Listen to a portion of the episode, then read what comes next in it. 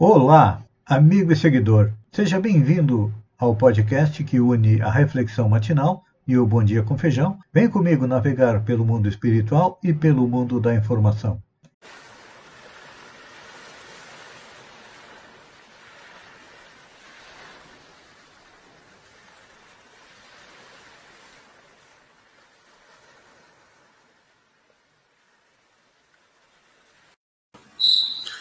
Olá, amigo e seguidor.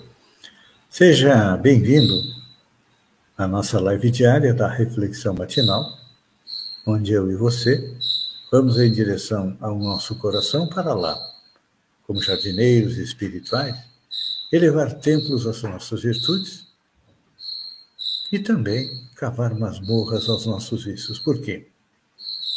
As virtudes nós viemos desenvolvendo elas lentamente a cada encarnação, e à medida que aumentam as virtudes, diminuem os vícios e os defeitos.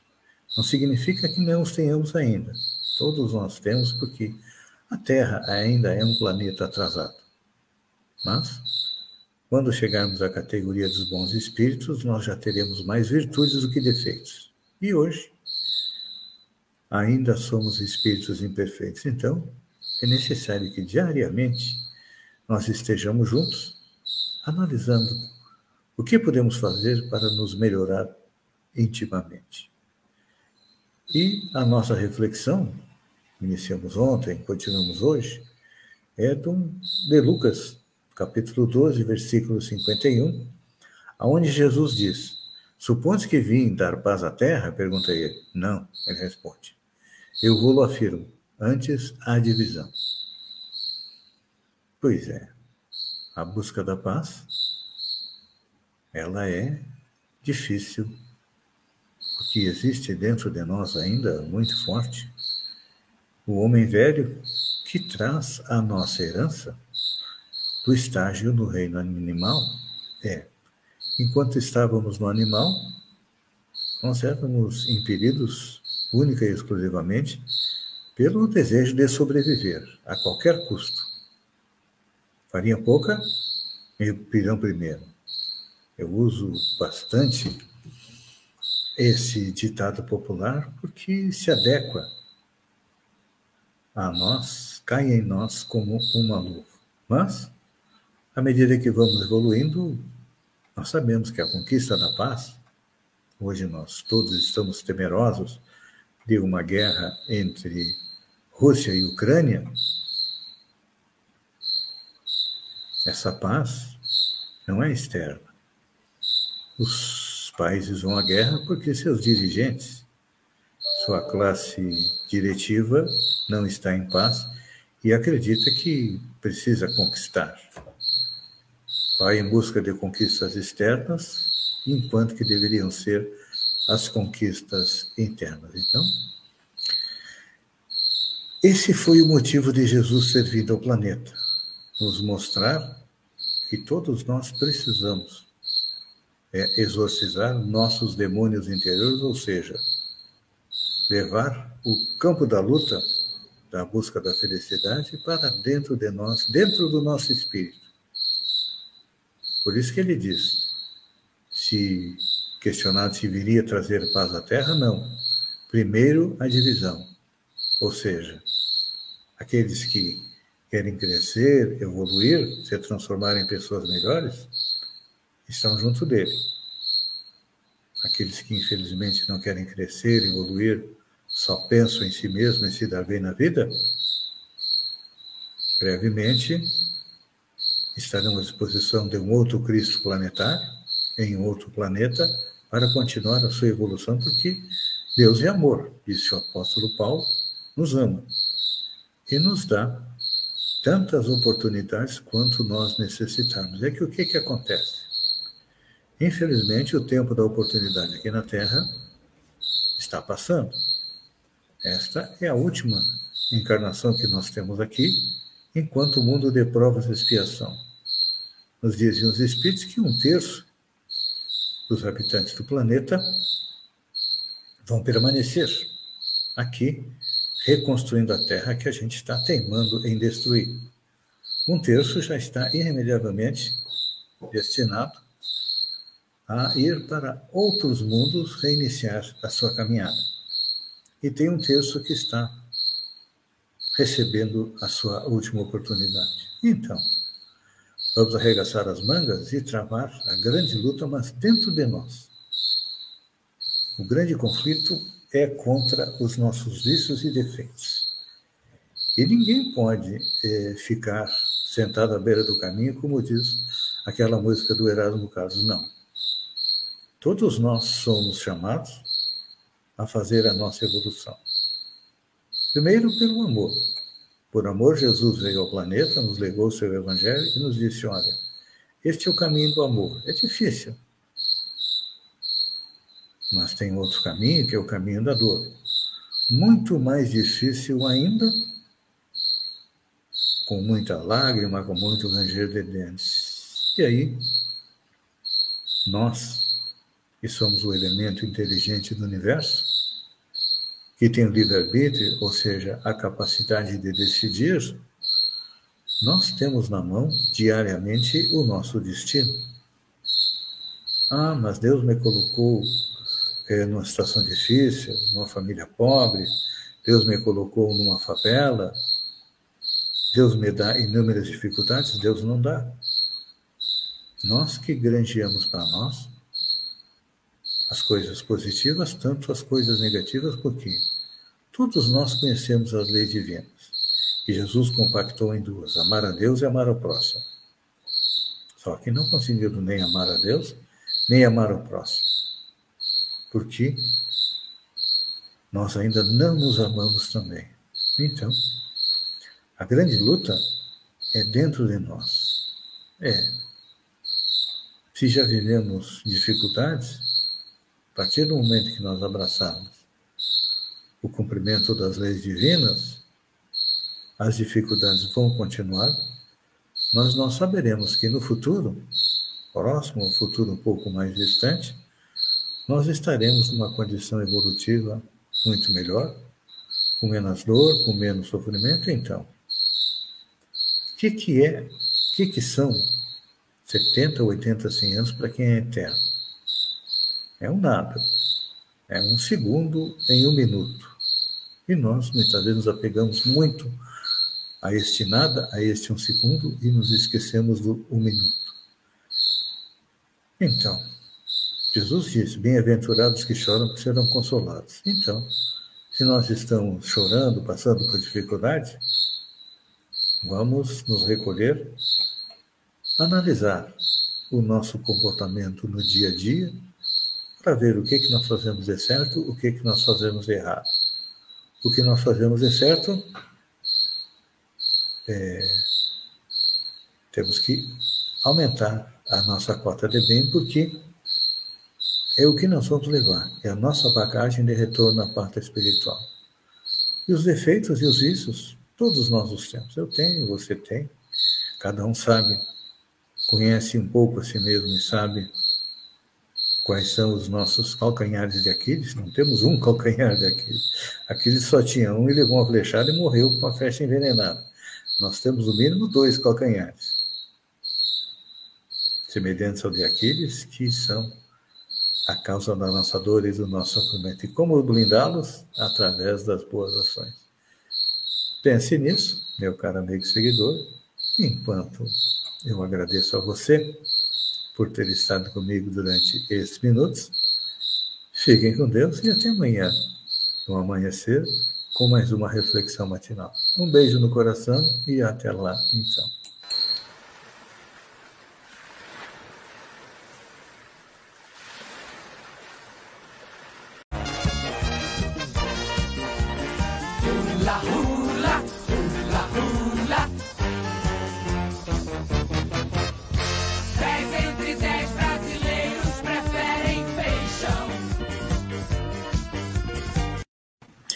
Olá, amigo e seguidor. Seja bem-vindo à nossa live do Bom Dia com Feijão, onde eu convido você, vem comigo, vem navegar pelo mundo da informação com as notícias da região Santa Catarina, do Brasil e também do mundo. Começamos com a região, União Brasil, o partido número 44 de Sombrio. Pois é. O Partido União Brasil, que agora tem o número 44, resultante da fusão entre o Democratas e o PSL, tem como presidente em Sombrio Lucas Debus e um vereador na Câmara, Jean Albino. E esteve com sua executiva reunida no dia 16 de 2, fazendo uma análise da conjuntura política municipal, estadual e nacional. Segundo o vereador Jean Albino, a União Brasil tem mantido contato com o PSDB e o MDB para formar uma federação e lançar um candidato único à presidência da República. Também deverá ter candidato a governador em Santa Catarina e provavelmente também candidato a prefeito em Sombrio. Covid no Rio Grande do Sul. O Gabinete de Crise do Rio Grande do Sul decidiu pela quarta semana manter o alerta para todas as regiões no sistema 3A de monitoramento. A justificativa pela manutenção dos alertas é que é conjuntura estadual.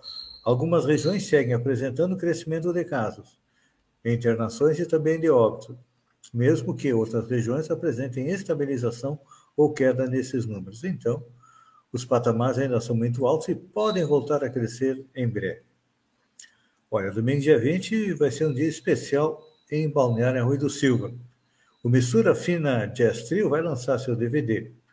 O município é, o show será realizado na Praça Central a partir das 19h30.